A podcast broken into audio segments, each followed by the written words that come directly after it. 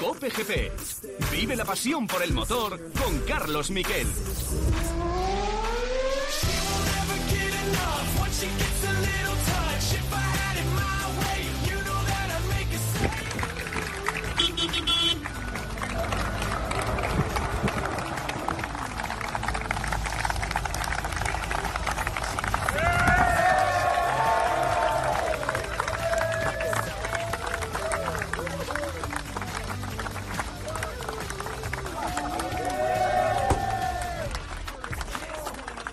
Hola, ¿qué tal? Buenas tardes, bienvenidos a Cope GP. Así han recibido en, la carpa de Audi a Matías Ekstrom, que ha logrado el segundo triunfo de etapa para la marca alemana en su entrada en el Rally Dakar. El primero lo logró la semana pasada Carlos Sainz, bueno, pues ahora Matías Ekstrom, además que ha logrado su primera victoria parcial en el rally más duro del mundo, ha llegado a meta en esta octava etapa en la primera posición por delante de eh, Stefan Peter Hansel y ojo, de Loeb, pero lo que estamos esperando a la confirmación oficial y parece que se va a producir así es a una sanción para Sebastián Loeb. Muy, muy escasa la diferencia. Va realmente bien el nuevo Audi híbrido de autonomía extendida. 49 segundos de Ekstrom a eh, Peter Hansel y Loeb entró a 3 minutos 8 en meta y Carlos Sainz en la cuarta posición.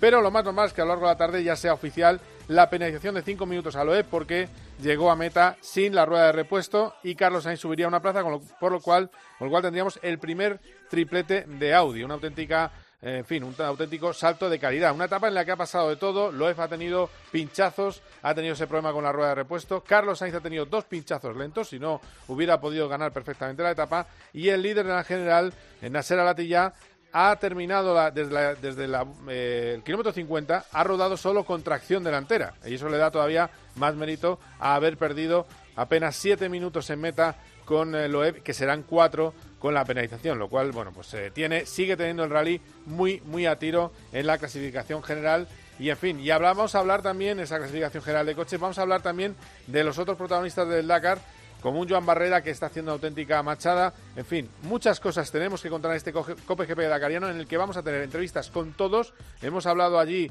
en Riyadh con todo el que hemos podido y yo creo que os va a quedar, os va a gustar mucho este menú que tenemos para hoy. Así que vamos con los titulares.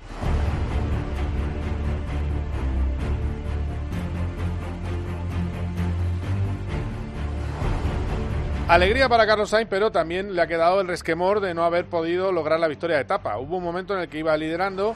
Al principio eh, tuvo una pequeña duda en un punto kilométrico en el 121 pero de navegación, pero fue pequeña.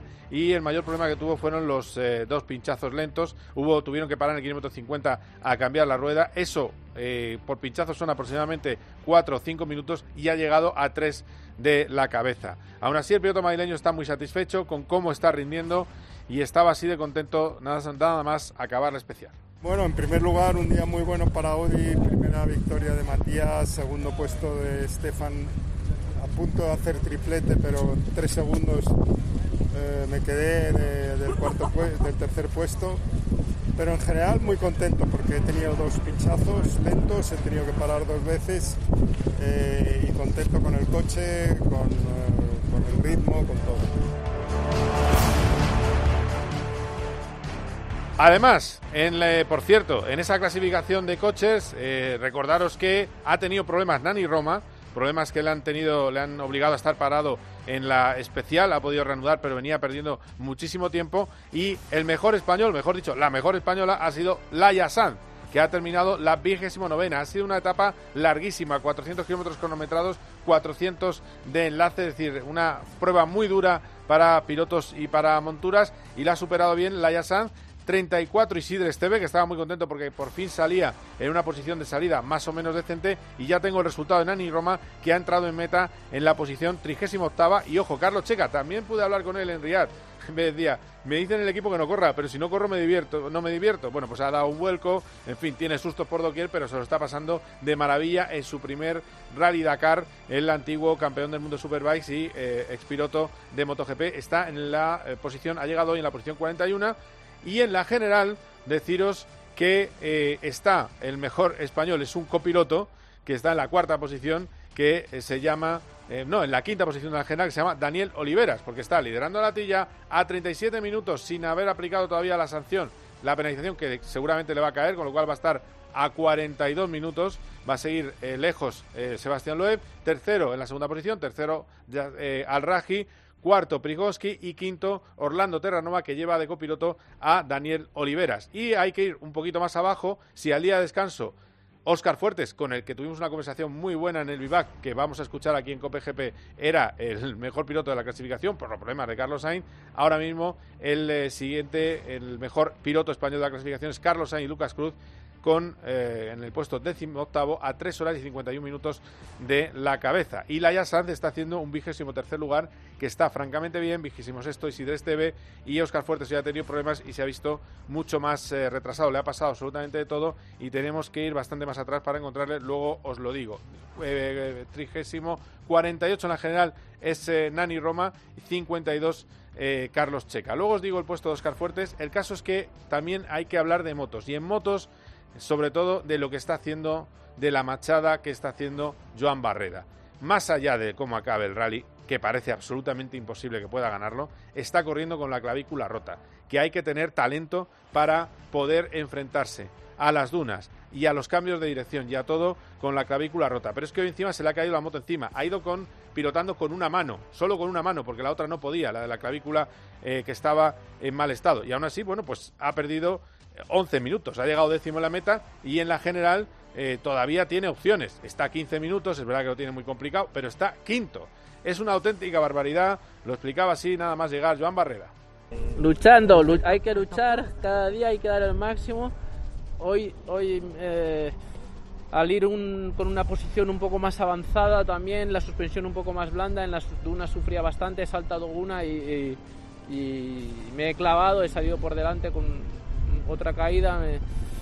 Pero es así, hay que el ritmo delante es altísimo y, para estar delante hay que apretar los dientes. Bueno, aguanta, la verdad que ahí en, la caída he notado que otra vez se volvía a salir y durante unos minutos ha dolido muchísimo, tenía que conducir con una mano, ah, pero después con el paso de los kilómetros ha ido mejorando. Ahora intentaremos llegar al, al y seguir eh, recuperándolo y a ver si, mañana podemos salir bastante bien.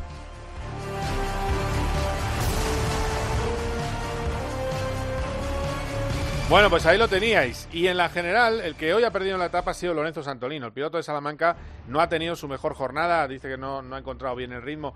¿Qué le pasa a Lorenzo? Que Lorenzo tiene, mm, aparte de que yo creo que la moto es un poco peor, Lorenzo tiene un problema de falta de kilometraje en dunas, que a lo largo del año no ha podido rodar muy poco en dunas y eso le está perjudicando. El caso es que hoy ha perdido 20 minutos y está séptimo en la general a 21 minutos de la cabeza. Hablábamos del triplete de Audi que va a llegar a lo largo de esta tarde y eh, entre los personajes que pude entrevistar en la jornada de descanso, uno de ellos fue Sven Kwan, que es el jefe máximo del equipo Audi. ¿Qué nota le das, Sven, a tu trayectoria hasta ahora en este nuevo proyecto que disputa su primer rally en el Dakar.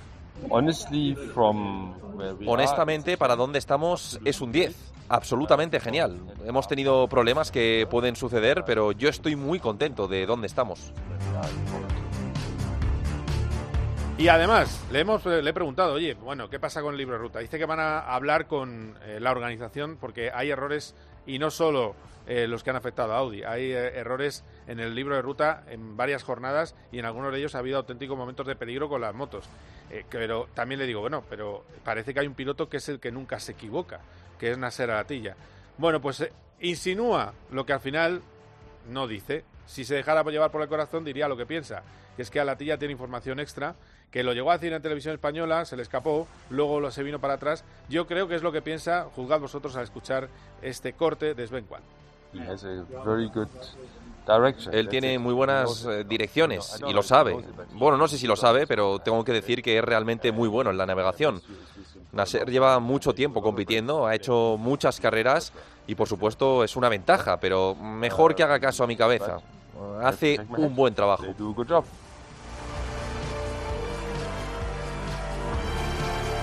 Bueno, y hablamos del futuro de Sainz. El proyecto de Audi de este coche con tres motores tan complejo, eh, al final eh, es no es solo un año, es de tres, son tres temporadas. Le digo, bueno, pero tres temporadas significa que tendrías a Carlos Sainz en el equipo con 62 años. ¿Le ves en condiciones para estar con 62 años? Esto es lo que me dijo Sven Kwan. ¿Por qué no? Es más rápido que muchos pilotos. ¿Por qué tiene que parar?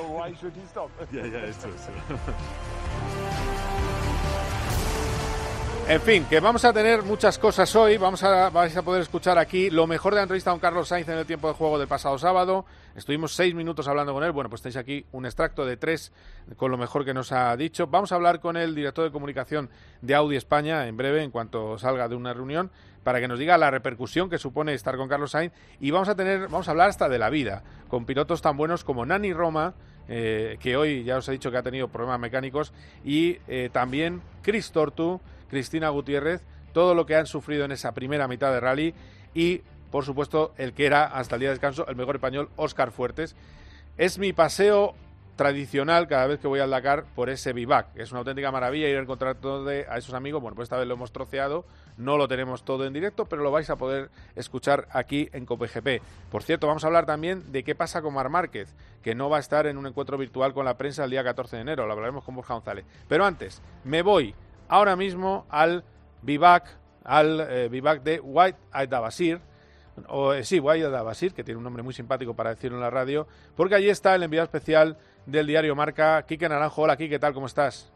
Hola, Carlos, muy buenas. Qué es difícil el nombre, sí, sí. Sí, eh, White Adabasir. Yo, yo con, con Fabio Marqui tuvimos un vídeo muy divertido en el que no, no había forma de que lo dijera. Eh, tengo que decirte, nos reímos mucho, porque claro, encima con lo que se duerme en el rally Claro, se te va enlazando a Dawasir y, y, luego, claro, es divertido porque la etapa de hoy era al Dawadimi, Badi al Dawasir.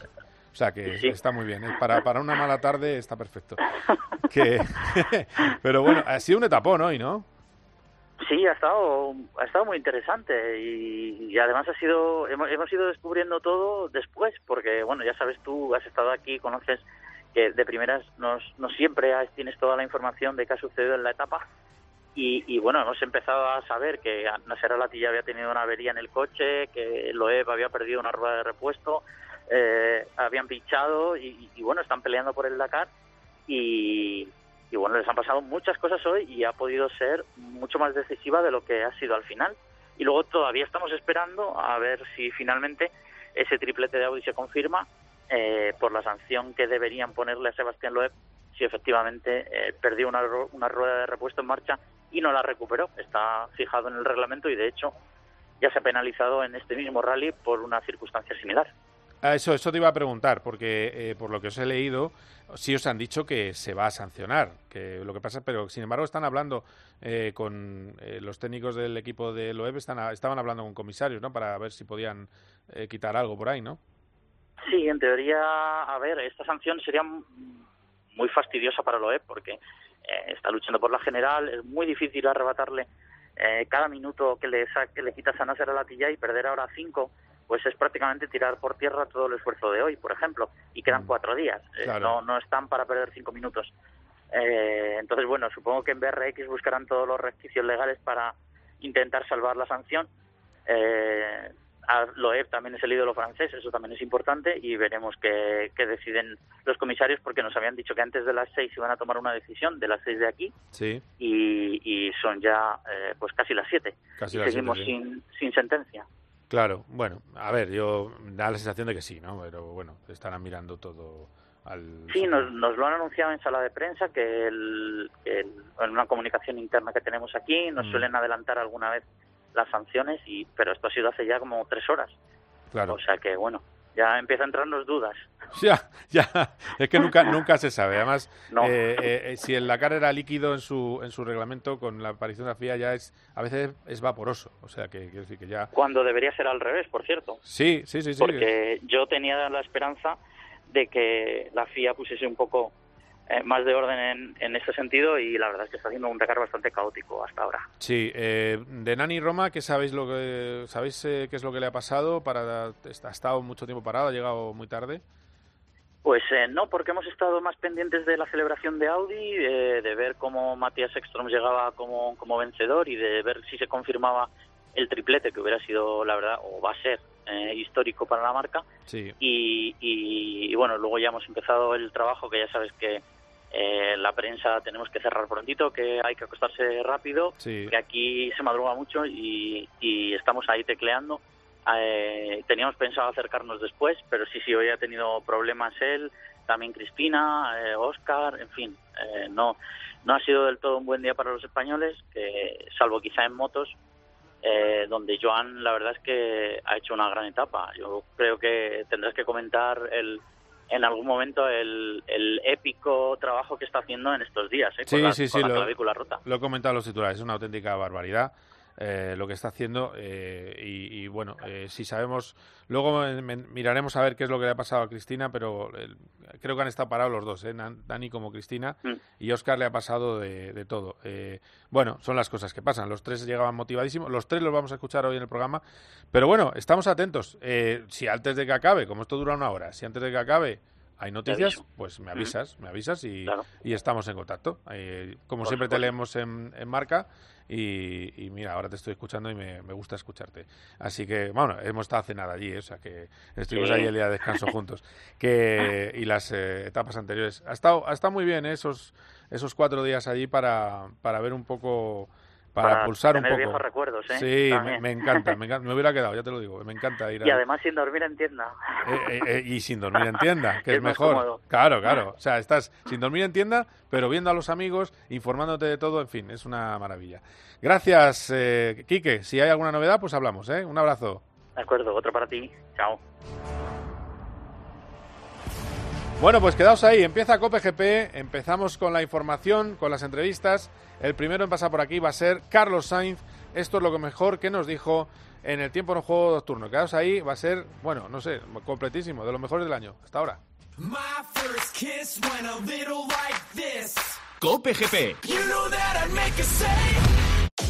Paco González, Pepe Domingo Castaño y Manolo Lama lo dan todo. Me he emocionado. En el deporte, ¡Quieren morir con las botas puestas! en el entretenimiento, Hay una señora que, ¿cuántos años tiene? 80 años. ¿Quiere conocer a Modric? Doña Elvira. Dígame, siempre es que me ha gustado el croata.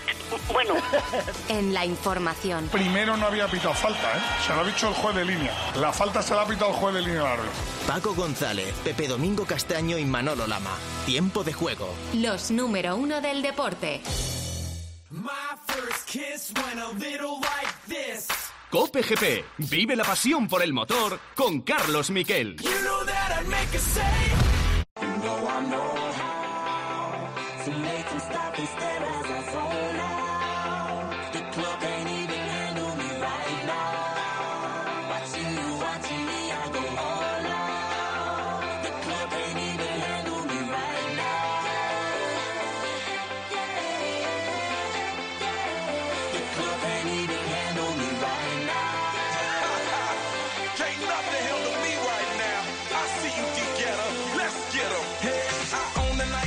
Bueno, pues estamos en el vivac del Dakar y estoy con una auténtica leyenda del automovilismo español. Lo que pasa es que eh, si cumple su contrato con Audi, le veremos en el Dakar pues con 62 años y dando lecciones de pilotaje todavía.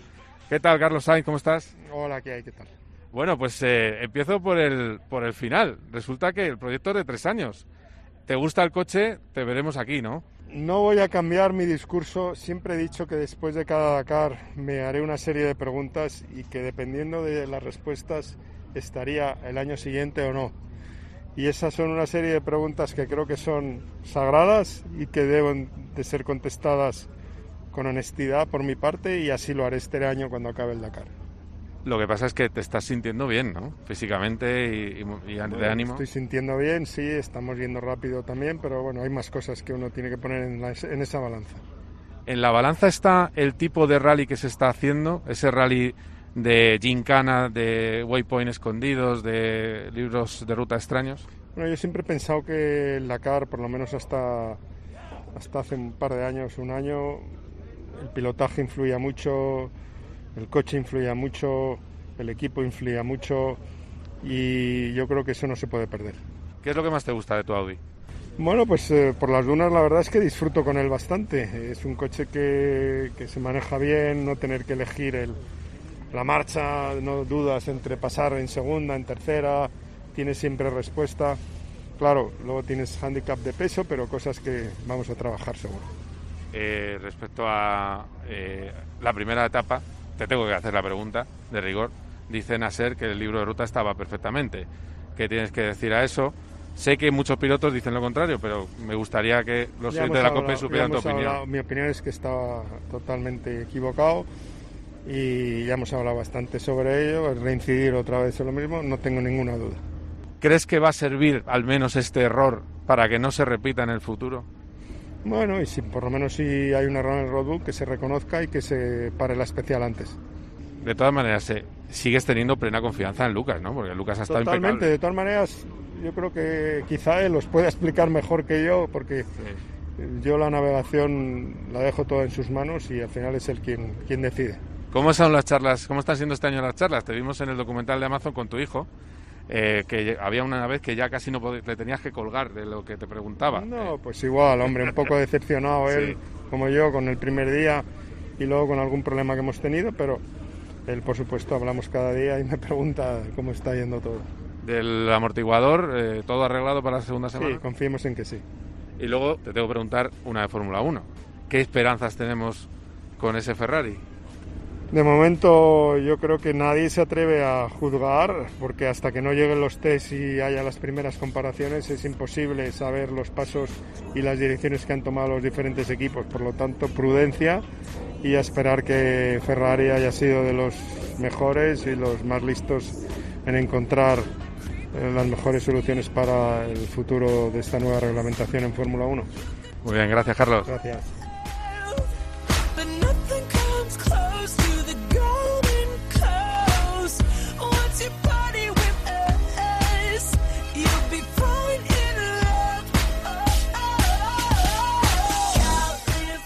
Bueno, terminamos este bloque Audi, eh, en el que hemos hablado con el, jefe, el responsable del equipo, con Sven Kwan, con Carlos Sainz, la gran estrella del equipo. Me decía Sven Kwan, por cierto, que Carlos es un piloto más, pero que es el rey de las suspensiones. Es decir, que las suspensiones que también van y que están eh, siendo tan equilibradas en el Audi son obra de eh, Carlos Sainz. Y traigo aquí a hablar, pues, lo que supone la repercusión en los Audi de calle y para la filial española con el director de comunicación de Audi España, Nacho González. ¿Qué tal? ¿Cómo estás? Muy bien, Carlos. Encantado de estar aquí con vosotros de nuevo. Bueno, bien, porque hemos estado cenada allí eh, viviendo un viaje bastante exigente, pero bueno, que, que ha salido ha salido muy bien. Exigente porque que sepa la gente que llegamos al primer tramo eh, a ver a Carlos Sainz y a ver a todos los pilotos que podíamos. Eh, también me acuerdo que hablamos con Nani Roma, dolorido todavía de su doble vuelco. eh, en fin, todos los que íbamos viendo y, y llegamos sin dormir.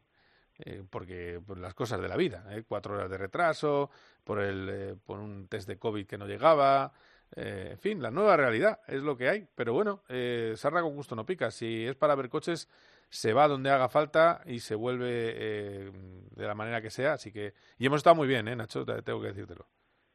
Bueno, es una aventura única, yo creo, como tú bien dices, ¿no? Justo con Sarra Náutica y la verdad es que después de ese no madrugón, porque realmente fue ducha y, y salir corriendo ya a la, a la salida, pero pero bueno, tuvimos la gran suerte que, que en esa salida, al vernos Carlos, pues pues él mismo salió, yo creo que eso le hizo mucha ilusión ver a, a tanto el periodista destacado allí que, que íbamos con, con este grupo y, y eso nos animó a todos y de hecho pues yo creo que ese, ese sueño no lo sufrimos más que ya cuando cuando llegó la noche no llegó el momento de acostarse pero bueno la verdad es que ha sido una, excelente aventura compartirla con vosotros y, ojalá haya muchas más Claro que sí. Eh, de todas maneras, te tengo que contar mi experiencia con otros directores de comunicación. Cuando llega el tema del deporte, dicen, vaya marrón nos ha caído ahora, con lo bien que estábamos con nuestros eh, nuestras presentacioncitas de coches, eh, todo tranquilo, ahora hay que trabajar los fines de semana, algunos fines de semana. Eh, para vosotros, ¿qué supone la llegada de, de Audi al Dakar y Carlos Sainz? pues supone mucho Carlos yo creo que, todo lo contrario para una marca como Audi que, lleva dentro de sus genes el mundo de la competición el, el tener la oportunidad de, competir un Dakar con un proyecto tan ambicioso como es este de, de mover un vehículo con, con una propulsión eléctrica con, con un motor asociado de combustión que permite pues que esas autonomías que exigen esta, este tipo de competiciones pues lleguen a su final no eh, realmente era un proyecto que, que, que, bueno tomamos con mucho cariño. Y luego Máxime pues pues es un proyecto que, la marca ha hecho una apuesta definitiva con, con grandes figuras como es pues Stefan Peter Hansel un Matías Estron que es un piloto de la casa que, que ha competido y ha demostrado todo en, muchas disciplinas y como no podía ser menos, para una filial como es España, tener a un Carlos Sainz, pues te puedes imaginar que, teníamos que aprovechar.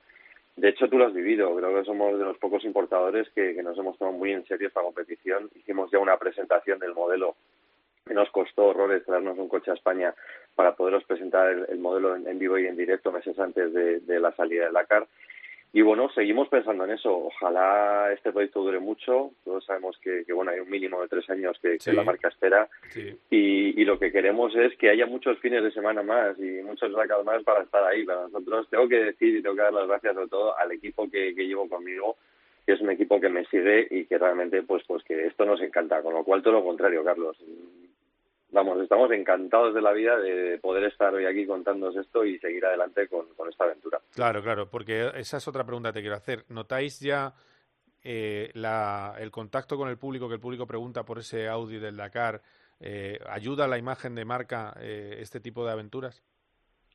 Yo creo que mucho. Eh, nosotros, fíjate, yo que llevo bastantes años en la marca y he estado en competiciones, pues bueno, es que, que Audi ha estado compitiendo al máximo nivel dentro del, del campeonato del mundo de competición. Hemos hecho las 24 horas de Le Mans, eh, siendo ganadores en muchas de ellas, con, con además con proyectos también ambiciosos. Cuando nos presentamos con un motor diésel, nadie daba nada por nosotros y ganamos la competición. Luego fue con un proyecto híbrido y nadie daba por nosotros, con lo cual nos gustan esos retos ambiciosos y este como no podía ser pues pues uno más, ¿no? Y, y realmente, pues, eh, pues bueno, yo sí es cierto que he vivido muy de cerca como aficionado al motor, el Dakar siempre, pero lo que sí he visto es que este año Audi tiene una presencia, sobre todo pues, mm, por el tipo de coche, ese dinamismo, esa figura que tiene y que está calando en los aficionados y, bueno, lo hemos podido ver allí mismo en, en vivo y en directo como, como la gente le atraía muchísimo este, este nuevo Audi que, que hemos sacado. Sí, no, no, porque la estética es espectacular. Es el coche más de más volumen, aparte de que sea un diseño muy aerodinámico, es, es un coche enorme. eh, que tiene mucha presencia y la verdad es que el, el público está encantado. Eh, pues Nacho, no, no te molesto más, que tendrás eh, ese tipo de cosas eh, que son menos divertidas que la competición, a las que siempre hay que enfrentarse en el día a día, así que esas reuniones, eh, pero bueno, que, que nada, que a ver si sale todo este esta aventura bien, ¿eh? porque este es el primer año, de momento otra etapa que se ha metido a la, a la buchaca, estamos esperando la confirmación oficial, pero parece que va a haber eh, un triplete, así que bueno, pues que vengan muchas más, así y, y las disfrutemos, ¿eh? Ojalá, yo creo que sí, que esta primera parte de la carrera, sin haber competido antes, eh, pues bueno, nos ha servido también para saber esos pequeños problemas que se podían dar, que se han subsanado, como es la amortiguación, y oye, pues mira, ya lo hemos visto en la primera etapa, ese posible eh, triplete, y yo estoy seguro que todavía en el resto de semana que nos queda, Audi va a estar muy arriba y alguna sorpresa que otra nos quedará. Bueno, pues esperemos, di que sí. Y bueno, y que sean, también tú hablas como Audi, yo hablo como que que sean de más de Carlos Sainz que de los demás, pero bueno, que está bien. Están bien todas. Muy bien, Nacho, que muchísimas gracias, ¿eh? Un abrazo fuerte. Gracias a vosotros, un abrazo. Un abrazo. Eh, quedaos ahí porque enseguida va a desfilar por aquí pues otro grande del Rally Dakar. Eh, una conversación, otro paseo por el, por el Bivac en el que vamos a hablar hasta del sentido de la vida, de la psicología, cómo se vive en los problemas en África. En fin, eh, merece la pena. Enseguida, Nani Roma. My first kiss went a little like this. Cope GP. Vive la pasión por el motor con Carlos Miquel. You know that I'd make a save. ¿Quieres estar más cerca de Carlos Herrera? Fina, buenos días. Buenos días, caballero de las ondas, número one, desde Barcelona. De Paco González, de Pepe Domingo Castaño, de Manolo Lama, de Juanma Castaño, de Ángel Expósito, de Pilar Cisneros, de Fernando de Aro. Es sencillo.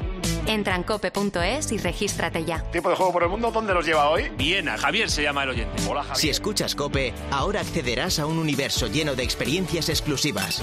En una radio que también se ve, con los mejores contenidos a la carta. Entra ya en cope.es, regístrate y disfruta. My first kiss went a little like this. Cope GP. You know that I'd make a save.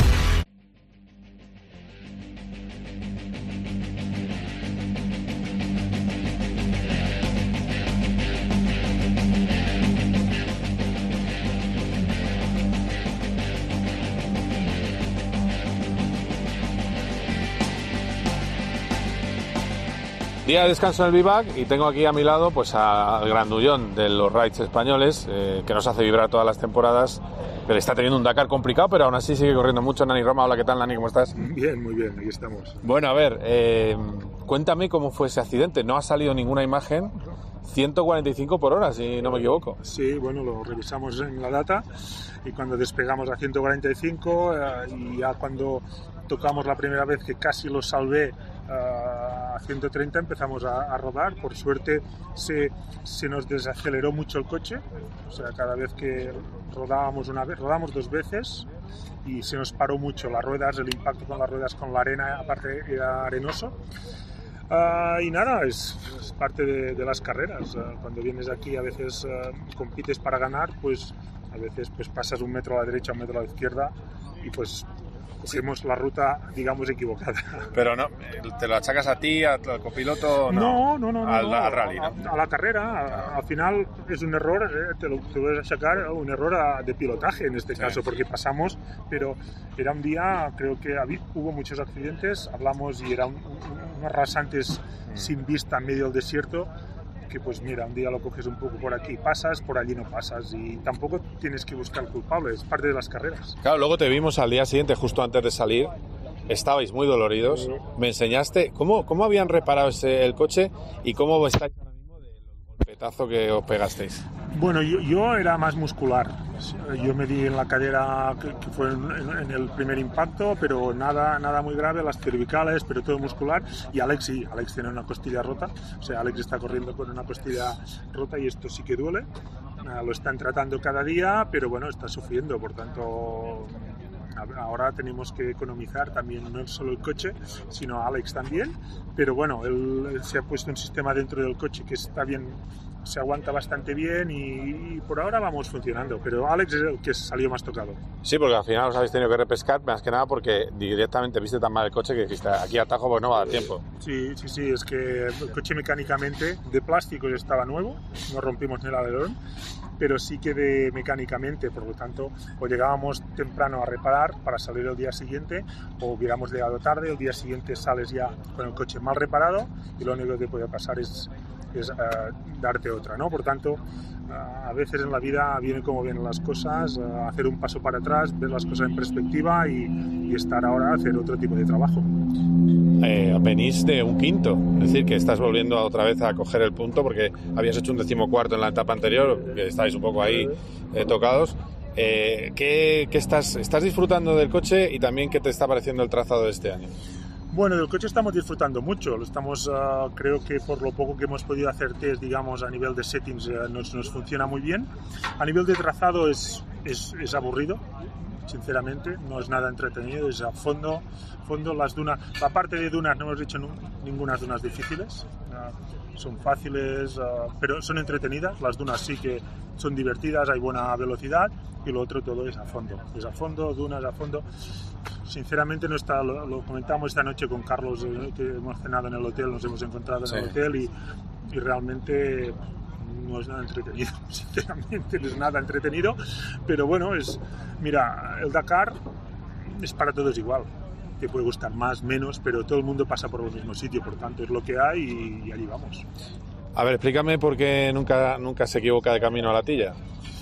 Bueno, no sé, esto se lo tienes que preguntar a... no sé, o son muy buenos o nosotros somos muy malos, básicamente. Por lo tanto, a partir de aquí, poco más que decir, porque especular con depende qué cosas sin pruebas es muy difícil, ¿no? Por tanto, es mejor pensar que nosotros somos, no somos tan buenos como ellos y que tenemos que mejorar.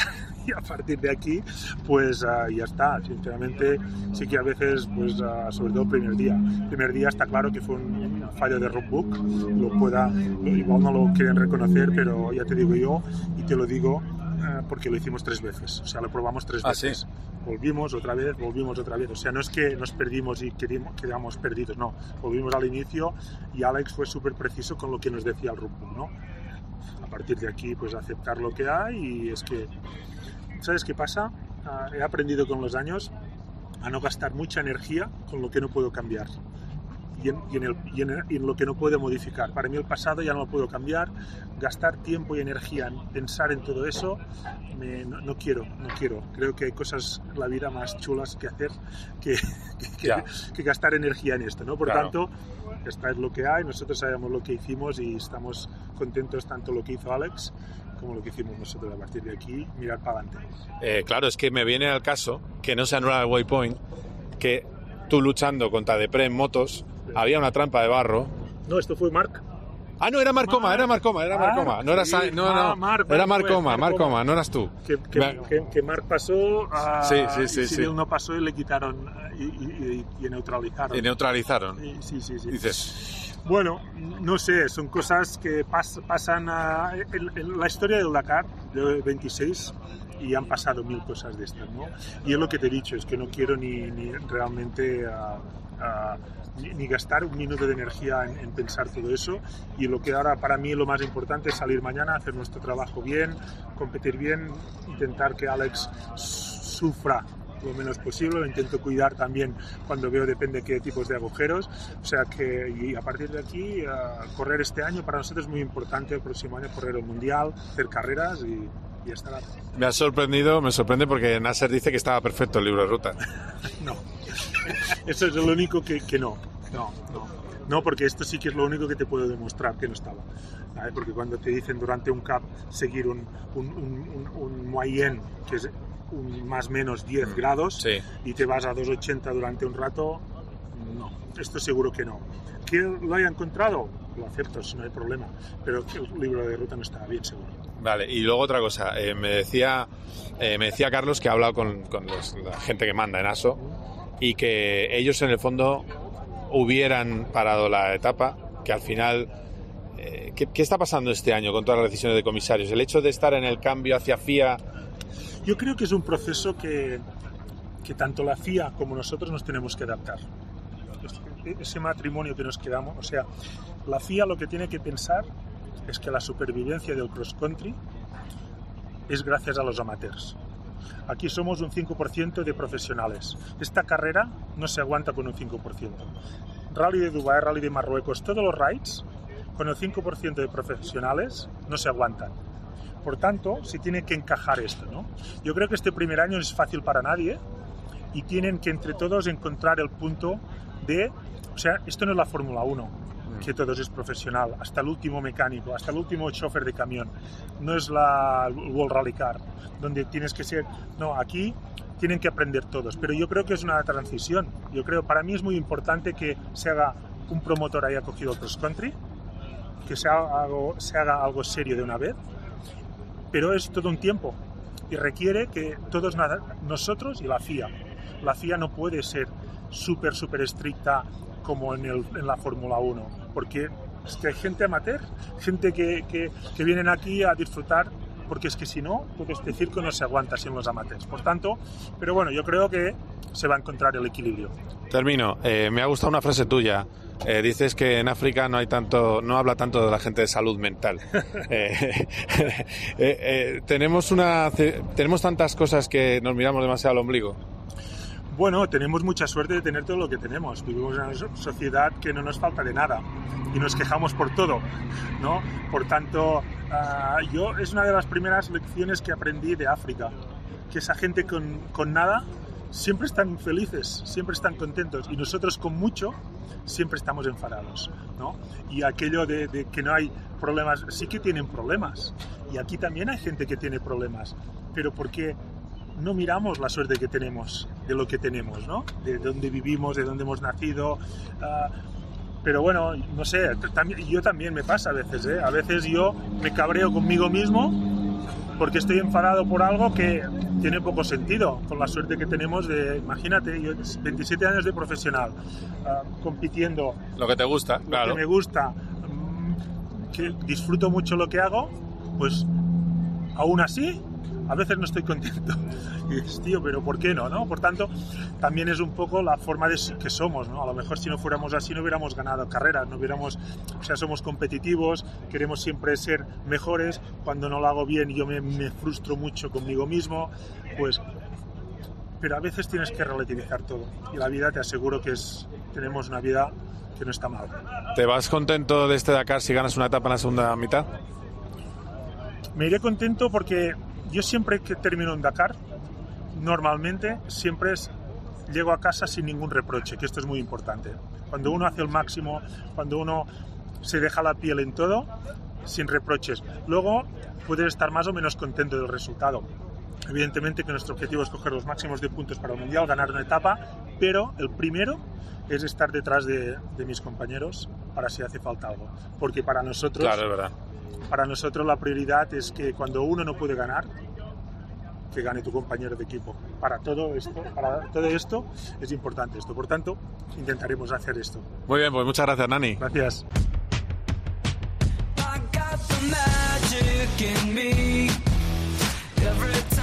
Touch that track, it turns into gold.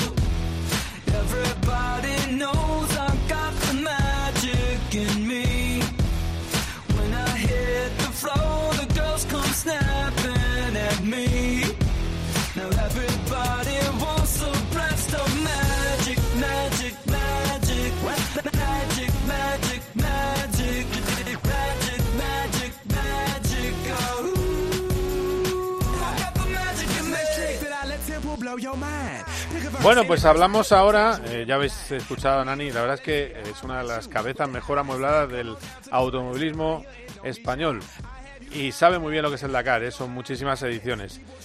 Chris Tortu, bueno, pues Cristina Gutiérrez ha tenido problemas mecánicos de todo tipo, ha perdido hoy eh, más de dos horas en meta eh, y bueno, eh, al final ha, mm, bueno, ha perdido un poco de...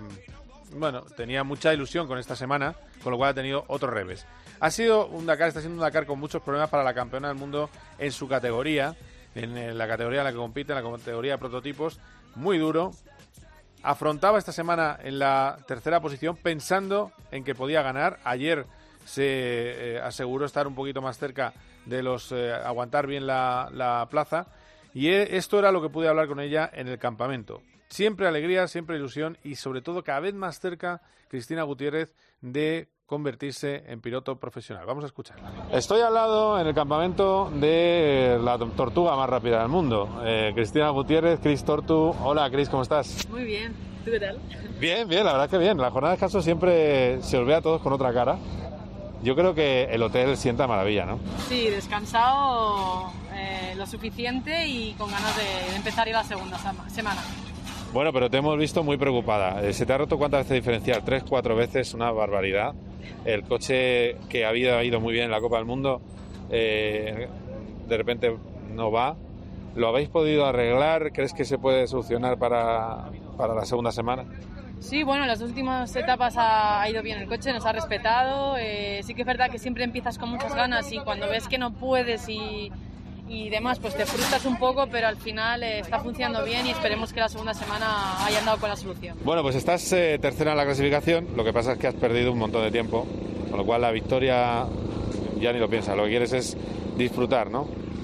Bueno, eh, estamos a dos horas del, del primero y queda una semana entera por delante. Eh, igual que he tenido problemas yo, los pueden tener los demás y no pierdo la esperanza nunca. Lo, lo que pasa que también eh, estar en tercera posición para mí es increíble porque si me dices esto hace un año, pues te diría que es imposible, ¿no? Entonces, en realidad, pues estoy muy contenta y es una posición muy bonita y que me hace ilusión hacer un podio en un Dakar, o sea, ojalá. Así que nada, yo encantada. Eh, la cuestión es, eh, te he leído que llegaste a pedir un crédito para seguir corriendo. ¿Estás pagando el crédito? Sí, sí.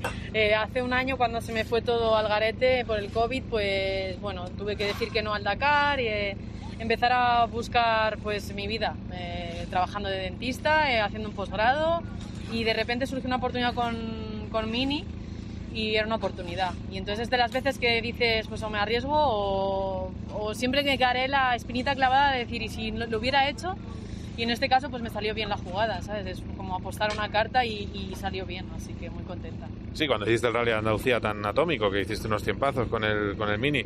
Eh, y luego está en tu. eh, bueno, en todo lo polifacética que eres, la Stream E, que ganas carreras como churros con Loeb.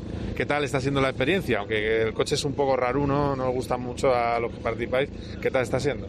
La experiencia es increíble porque para nosotros es una plataforma muy bonita de, de dar visibilidad a, a- a nivel internacional. También unirme al equipo en el que estoy pues ha sido un sueño hecho realidad.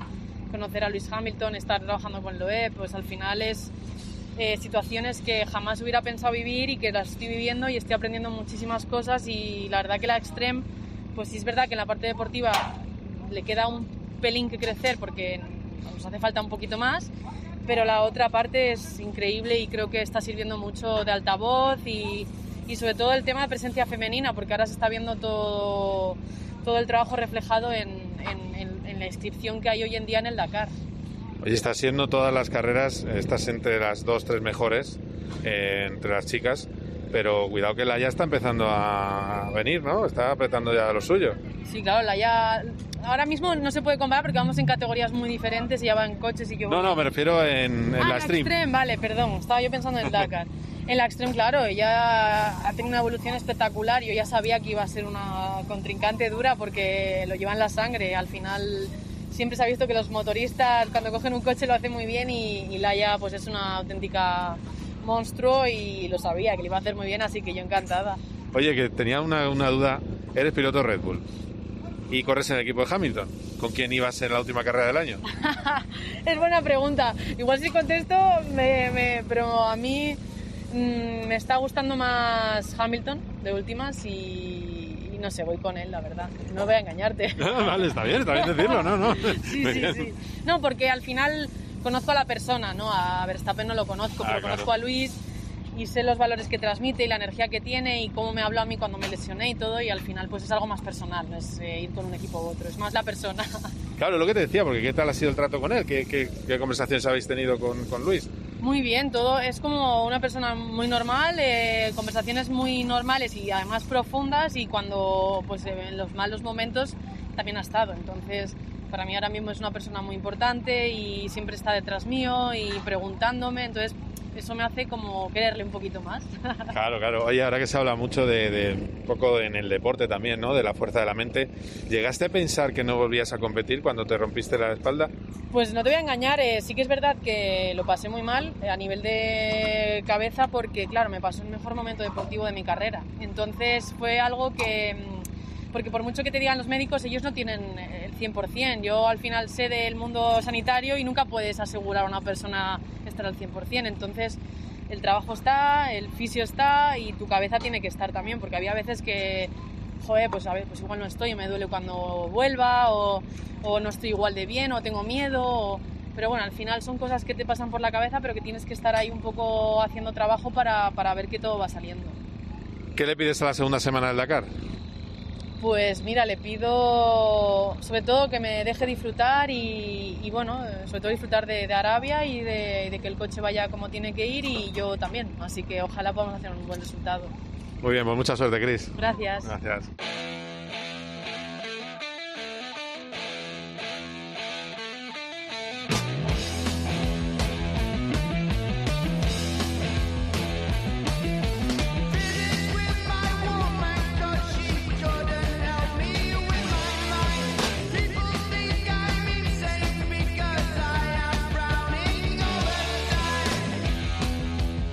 Bueno, deciros, eh, hablaba de dos horas, dos horas y 59 minutos, de casi tres horas, pero sigue, sigue en carrera eh, Cristina Gutiérrez, que ya te digo, ya os digo que ha tenido unos problemas con los diferenciales, se le ha roto en varias ocasiones en su prototipo de Red Bull.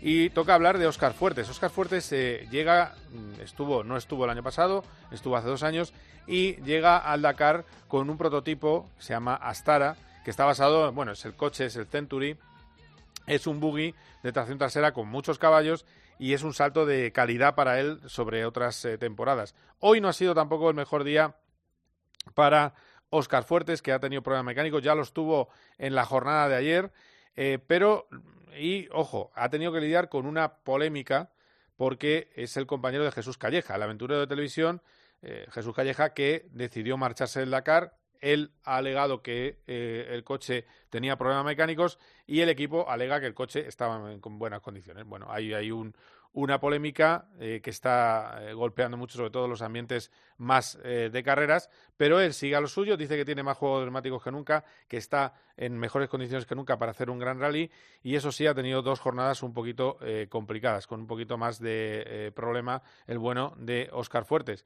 Pero sigue en carrera también y esto es lo que nos contaba en la jornada de descanso. Parada con un buen amigo en el vivac del Dakar, eh, que es al, al momento de la jornada de descanso, en la jornada de descanso, el piloto español mejor clasificado en la general de coches, vigésimo tercero, Oscar Fuertes. Hola, Oscar, ¿qué tal? Buenas noches, ¿cómo estás?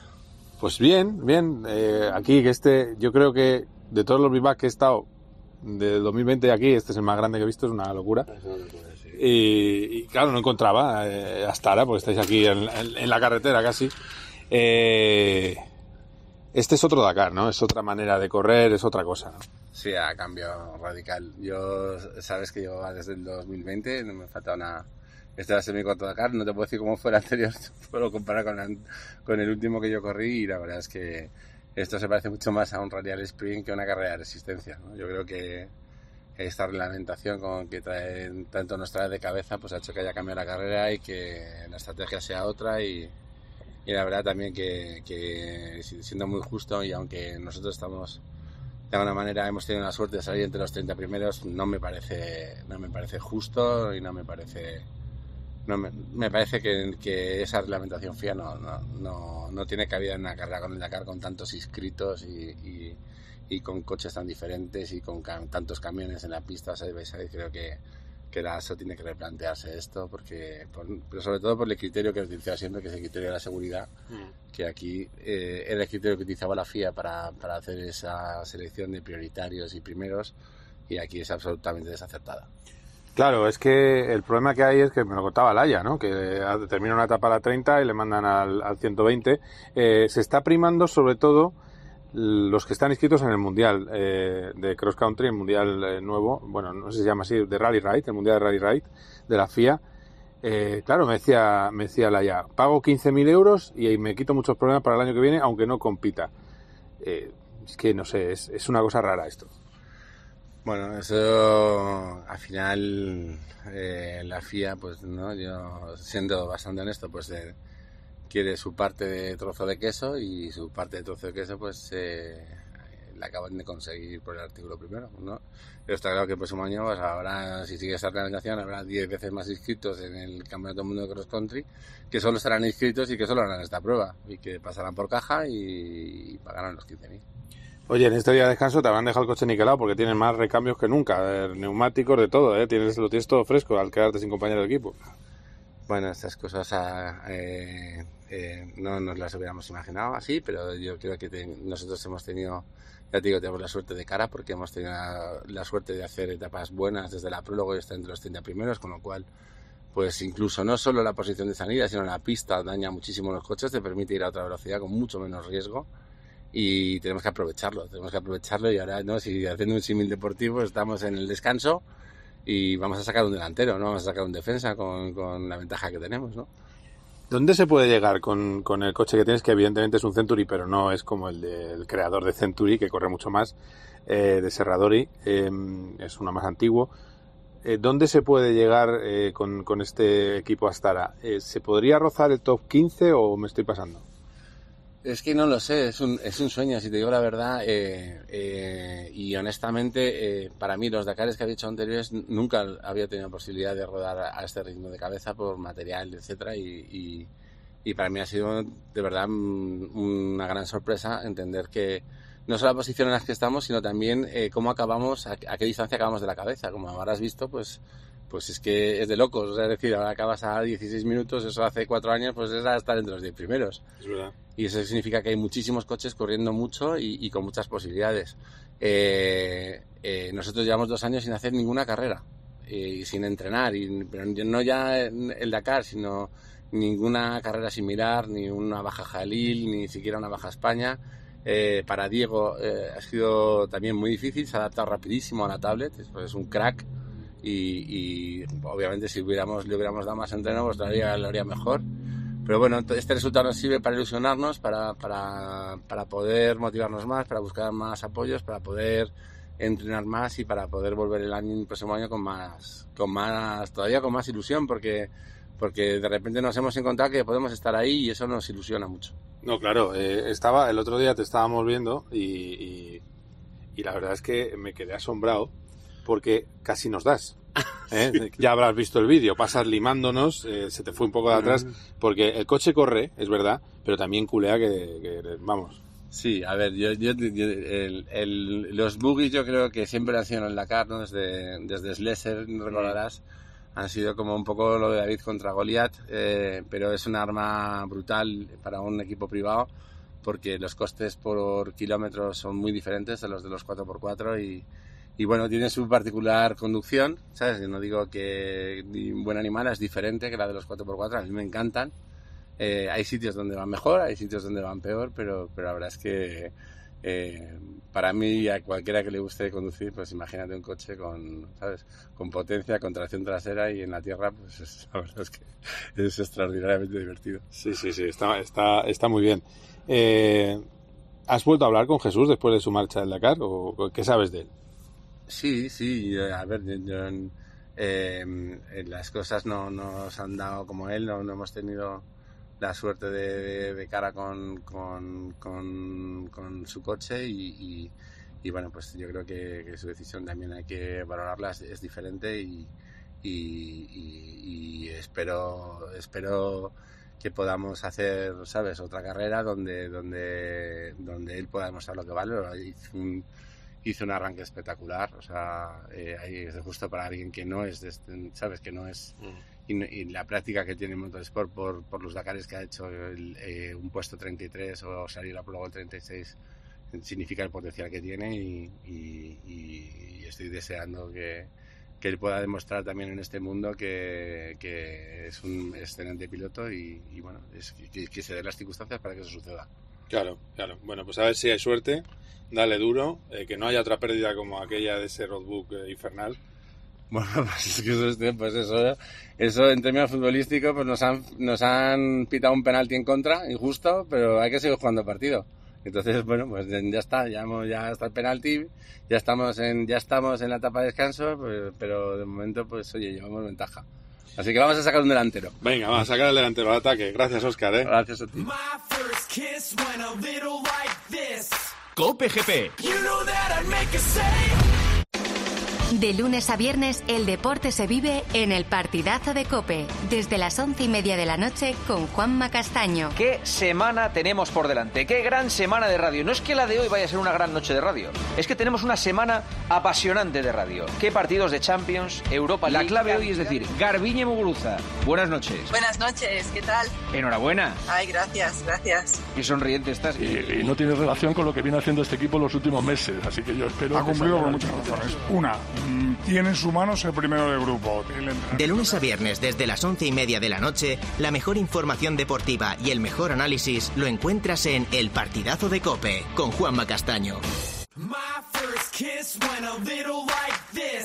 Cope GP. Vive la pasión por el motor con Carlos Miquel. You know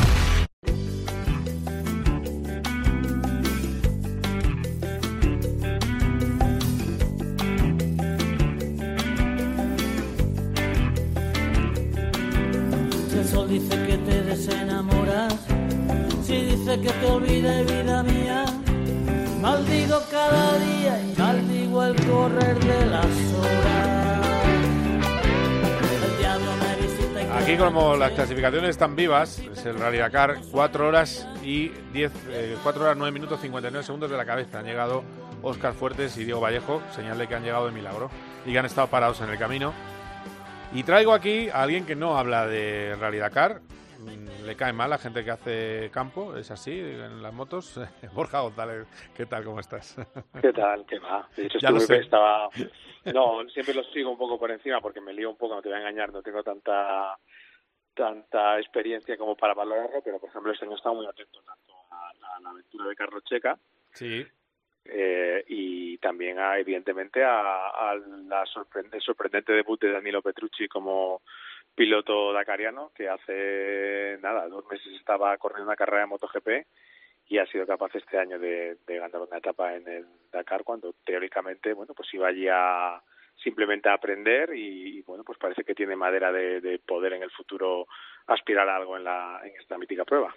Está muy bien, ¿eh? Como lo ha hecho, me, me hablaban allí en el campamento eh, de, de, que tiene las condiciones perfectas para, para ir bien por el, la envergadura, que es fundamental, y luego, por supuesto, tener un cable pelado, que eso también es bastante fundamental, eh, para ir en esas eh, rectas a, todo lo que da y mirando mientras un roadbook. Pero bueno, eh, está muy bien. Es verdad también que había abandonado el día anterior, que es algo que yo no entiendo del Dakar, el repescarse. O sea, se ha llegado a repescar Carlos Checa dos días después, porque tardaron dos días en rehacerle el coche, bueno, pues doble penalización y se repesca en el último eh, momento. Oye, ya, ya, que, ya que te vas allí y te gastas la, la pasta o buscas el dinero para competir, pues que te dejen tampoco está mal, ¿no? Yo creo que lo hacen por eso, evidentemente, pero claro, que, hombre, es una decir, manera de motivar a la gente que no está peleando por la, vamos, entiendo, por la general y... Pero debería. Me parece bien, evidentemente, desde un punto de vista puramente deportivo clasificatorio no tiene sentido. Nada. Pero bueno, irte hasta el quinto pino después de estar preparándote meses y buscar el dinero y un vehículo y un copiloto y entrenar y demás, eh, y tener que irte por un problema mecánico, que era, por ejemplo, lo que le habría pasado a, a Petrucci, pues mira, está bien que se haya podido quedar y por lo menos ha podido demostrar eso. Lo, la, ya había quedado, me parece, tercero en una etapa, Sí. que no sé si al final terminó segundo. Y luego, Segundo, segundo, sí, sí. Luego lloró cuando ganó la etapa, sí, sí. Exacto, luego ganó la, la etapa y lo que dices tú, es un piloto que, que las condiciones físicas le impedían un poco sacar rendimiento en MotoGP, pero no hay que olvidar que es un piloto que llegó a ganar una carrera con Ducati. No, no, estamos hablando de, un, de alguien que tiene calidad suficiente. Lo que pasa es que, claro, estamos tan mal acostumbrados a lo buenos que son los nuestros que Petrucci a lo mejor no es el, el, el último piloto del... Pero es, es, es un buen piloto que podía haber seguido perfectamente en, en MotoGP. Y ahí le tienes en el Dakar, dándole bien al grifo. Y luego lo de Checa, el otro día cenando con él, bueno, no cené con él, cené aparte, pero me encontré con él en la cena. Y, y la verdad es que, eh, bueno, por cierto, hay que recordarte que está en la etapa el 41, ha terminado hoy, Carlos Checa. Ha llegado a una hora y 16 minutos. Pero era muy divertido verle hablar de cómo se tomaba las cosas. Y, y- antes lo comentaba. Es que me decía, dice, a mí me dijeron que fuera más despacio, pero es que no puedo ir despacio. Pues si he volcado, pues he volcado. Es que yo me tengo que divertir. Y eso yo creo, yo creo que, también hay que dejarse un poco de, de escuchar a los veteranos. Yo tengo la sensación que cuando vio cómo le pasaban el día que salía con salía muy delante, vio cómo le pasaban eh, Nani Roma, eh, Carlos Sainz y Peter Hansel, dijo, pues yo quiero hacer lo mismo. Y bueno, pues no es tan fácil. Pero bueno, eh, está muy bien. Eh, lo de Checa, mm, yo sé que es amigo tuyo, pero es que, aunque yo no lo soy, eh, ni mucho menos tan amigo como tú, pero es que es una maravilla. O sea, hablar con Carlos Checa es disfrutar de las carreras. Es un crack, es un crack. O sea, es, es- es una cosa... Disfruta, disfruta y esto que está haciendo lo que dices tú es, es ir a una experiencia nueva en su vida, porque es un tío, ya le entrevistaste, entrevistaste antes de, Sí, de comenzar en Dakar, y ya te lo decía, es un tío que, que le encantan los retos y ha cogido este reto por los cuernos, nunca mejor dicho, con ese apodo del toro y, y bueno, pues se ha lanzado ya a la piscina y, y ya le preguntaré, pero supongo que, que ese esa sensación que estará viviendo en el Dakar le va a hacer que, que intente repetir, claro. Claro, claro, claro. Sí, sí. No, no, vamos, quiere repetir de cabeza. Eh, o sea, vamos, eso ya te lo digo yo. Eh, bueno, hablando de otras cosas. No va a estar en, el, en el- la presentación virtual. Lo que pasa es que no es una, es una presentación más bien de cara a los medios de comunicación. eh, nuestro amigo Mar Márquez. ¿Cómo lo tomamos? ¿Lo tomamos eh, solo como eso? ¿Lo tomamos Mira, como a- una mala señal? Te voy ¿Cómo a decir, porque lo he leído por algún sitio. No es una presentación oficial, es una cosa que hace Onda, Onda Global, porque un Zoom o una rueda de prensa virtual o unas entrevistas virtuales con sus pilotos, tanto en principio los del Mundial de MotoGP, que incluye eso también a, evidentemente a Paul Espargaró, también a Alex Márquez y a Nakagami, luego los pilotos del Mundial de Superbikes, que están Xavi Vierge eh, y e Iker Lecuona y luego pilotos de, de trial y de Dakar, etcétera, etcétera. Y es un acto de onda global, no es una cosa del equipo Repsol Honda. Sí. Y yo entiendo esto, lo entiendo sobre todo, pues una manera de que Mark eh, pues no tenga que estar dando una rueda de prensa centrado en hablar de, su vista, su ojo, etcétera. Tengo la impresión un poco por los planes que, que maneja Honda que sigue estando, o sea, sigue siendo la, la opción número uno, que es en el, en test de, de Sepan de principios del mes de febrero. Mm, luego, a- fuera de eso, inferir si la recuperación va más lenta o va menos lenta, bueno, yo creo que la noticia aquella de que no haya tenido que verse obligado a pasar por el quirófano es buena, porque quiere decir que la evolución natural era, era la correcta, y yo creo que más que nada lo que te digo, que es un poco pues evitarle a tres semanas o dos semanas de que empiece realmente la acción, tener que, que enfrentarse a una rueda de prensa para hablar solo de- del tema del ojo y supongo que si va a Sepan, pues ya digamos que tendremos la, la previa de cómo se encuentra y luego ya posteriormente cómo se siente sobre, sobre la moto. Esa es mi sensación, ¿eh? Luego que pueda ocurrir alguna cosa o no, pues evidentemente cuando no hay tanta información es, es siempre una posibilidad. Pero vamos, yo creo que más que nada esto es un poco apartarle del, del foco mediático y dejarle centrado en lo suyo, eh, ya digo, en un acto que no es del, del equipo Repsol Honda. Vale, vale, no es una presentación del equipo No, Repsol. no, no. La presentación, de hecho, el equipo Repsol Honda ¿Cuándo creo que tiene ser? previsto la presentación eh, entre Malasia y Indonesia, que son dos tres que van seguidos, porque el, ya lo he hecho más veces. Indonesia es el mercado número uno para Honda y pretenden hacer allí la. Entre la Malasia e. Indone- Indonesia, pues lo mismo tiene pinta de que tampoco sí, está, ¿no? No, sí, sí, porque el test de Malasia en Indonesia va a ser así, se puede, pero pues probable que con todo el tema de COVID cambien los planes y a lo mejor pues al final tengamos una cosa virtual como hicieron el año pasado. Pero bueno, en principio no no no estaba dentro de la planificación de Honda hacer ninguna presentación en estos momentos, sino esperar a, a más adelante. Bueno, pues eh, esperemos que sí, esperemos que estén los test. Eh, Bueno, no- es, a lo que nos, a lo que nos tenemos que agarrar. Que te digo que estas cosas luego de repente pues te sale una noticia el dos días después y te dicen que no puedes estar en el test. Esto nunca nunca sabes cómo va, pero que, lo que sí que creo es que no se puede inferir de esto que haya algún problema ni que sea nada nada más extraño que no tener que, que encarar un acto que no es del equipo, es decir, que el equipo no lo obliga, sino es de la, de la fábrica, que no es una cosa, es decir, no es un mega acto en un Tokio con todos los pilotos y alguna exhibición, sino son simplemente eh, comparecencias de prensa de sus pilotos y bueno pues quitarle un poco de encima esa, esa gabela y mantenerle un poco ahí apartado con su recuperación y eso sí pues a la espera de, ya verle de verdad en acción cuando cuando aparezca por, por Malasia. Eh, creo que deben creo que el 3 empieza el día 3 no sé es 4 y 5 me parece de febrero. O sea que debería volar como el 1 de febrero a, a Malasia.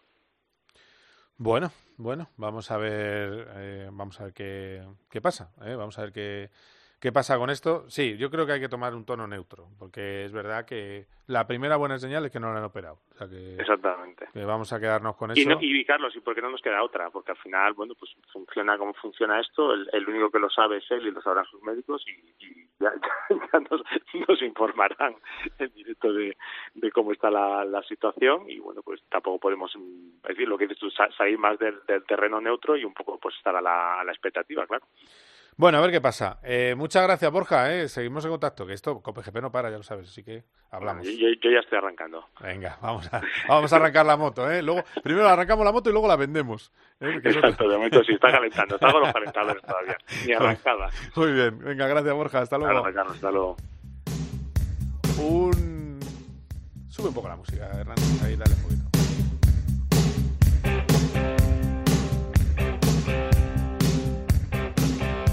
Vaya equipazo que tengo, ¿eh? José Antonio Hernández, Dani Asenjo. Equipazo. Nos vamos al, de nuevo al Dakar, a ver eh, a ese lugar que está al- en la entrada del cuarto vacío. O sea que ya tiene mérito que la comunicación funcione. Guadias de Abasir, de nuevo Quique Naranjo. Hola, ¿qué tal? Quique, de nuevo. ¿Qué tal, Carlos? Muy buenas. ¿Alguna novedad sobre el triplete? Pues la novedad es que no hay novedad. Como te podías temer, eh, seguimos esperando. Ya Vale. sabes, la frase que define siempre todo, ¿eh? Una que te gusta a ti mucho. así, el Dakar es así, ¿eh? Ese es el Dakar. ¿eh, patrón? ¿eh? El Dakar es así y, eh, y, te- y tienes que ir con todo. Oye, que Bueno, mal- tú ten en, Dime, ten dime. en cuenta que tú tienes dos horas menos, con lo cual eh, Para ti peor. el problema lo vamos a tener nosotros, que a lo mejor se nos hace de noche. Claro, claro. Eh, y esperando, esperando la... Y habiendo dicho que sí que iba a pasar. Eh, De todas maneras, estaba leyendo por aquí que dice Carlos que no, y explícame por qué, que dice Carlos que no deberían sancionar Bueno, por eso. no, sí, cuando, cuando hemos ido a hablar con él, lógicamente le hemos preguntado porque de ellos dependía el, el triplete de Audi, sigue dependiendo, y, y él decía que al final es una sanción demasiado dura para eh, la falla que es. Eh, se ha desprendido la rueda de repuesto en marcha y bueno, pues es posible incluso que no te des cuenta de ello, ¿no? No le pasó a Sainz hace unos días que vimos el famoso vídeo en el que se veía salir volando Sí, una de las ruedas, volaba, en este sí, caso sí. la que montaba el coche, claro. Sí, sí, sí. sí. Eh, Pero bueno, eh, si se desprende con los saltos y con los golpes es fácil que no, se, no te des cuenta de que lo has perdido y a lo mejor es un castigo demasiado duro y más en el caso de Loeb que se está jugando el- sus opciones en el rally. Esa era un poco la idea que también ha reafirmado Sven Kwan, ¿eh? hay que decirlo. Ah, Joan Juan también está de acuerdo en que es demasiado sí. dura la pena. Bueno, de todas maneras, lo que Sí, pasa es que la han aplicado oye, ya con alguien, ¿no? Claro, ya no- Claro, el reglamento está para cumplirlo, es que ese es el problema. Bueno, eh, a ver, por el bien de la prueba, mejor que no le sancionaran. eh, y, eh, pero bueno, eh, en cualquier caso, eh, también es verdad que ellos decidirán. De momento, a estas horas, eh, en este podcast, estamos con que cuarto puesto de Carlos Sainz, aunque la organización dijo en un principio que iban a sancionar a Loeb y que hubiera ganado, tendríamos un primer triplete de Audi. Eso es lo que tenemos ahora mismo. Que ha sido un placer, Quique, que vamos hablando, ¿eh? Un abrazo fuerte. Un abrazo, hasta otra, chao.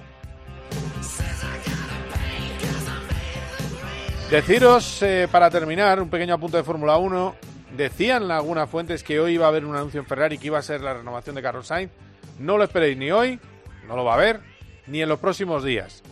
Hay, un- hay conversaciones, las cosas van bien. Vamos a ver si Carlos a lo mejor le interesa uno más uno porque hay un piloto en Mercedes que está cerca de la retirada. Vamos a ver si también eh, está de acuerdo Ferrari con eso.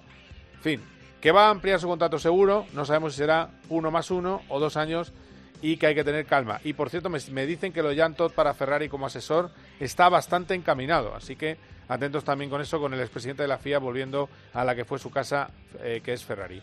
El viernes acaba el Dakar y hablaremos de lo que viene por delante, el Rally Monte Carlo, la 24 de Daytona, los eh, coches del año que viene. En fin, siempre hay mucho motor que hablar, del que hablar aquí en COPE. Ha sido un placer. Adiós.